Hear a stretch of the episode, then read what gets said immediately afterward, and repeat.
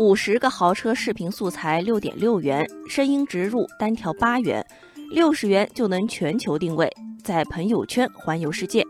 最近的一项调查发现，在朋友圈打造虚假高端人设已经形成一条完整的产业链。有专业人士指出，花钱打造人设的消费人群主要是微商从业者、有虚荣心的网友以及抱有吸引异性心理的年轻人。对此，网友们不淡定了。网友西月说。网络上售卖的虚假人设素材可谓是五花八门，还有一些是提供自己的照片和名字，花五十元，商家就可以生成一条名人明星为你祝福打 call 的视频。网友雪花飞舞说。没想到环游世界的梦想竟然在朋友圈实现了，这可能是我见过花钱买精致的极致了。在朋友圈贴几张旅游风景图，营造岁月静好的境况，赚来不少点赞和留言，无可厚非。但是发虚假的动态，刻意打造人设，这就不应该了。网友吴云峰说。朋友圈的人设类似于虚拟场景，是一种特殊的社会交往活动类型而已，不必看得太重。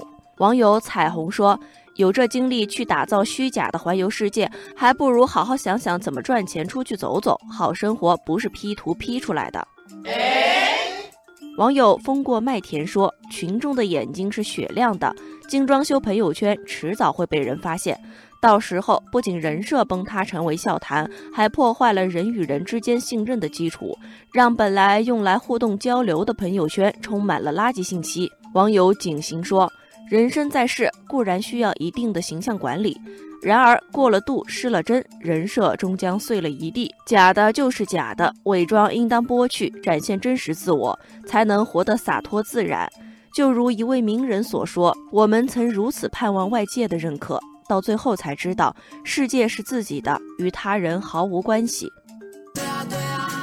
微信时代，朋友圈成为一些人的表演场所，微商不遗余力地推销自己的产品。对于精装修的朋友圈，也需要打假。网友飞天小女警补充说。还有部分朋友圈里的微商，为了卖货，在朋友圈盗图发布虚假信息。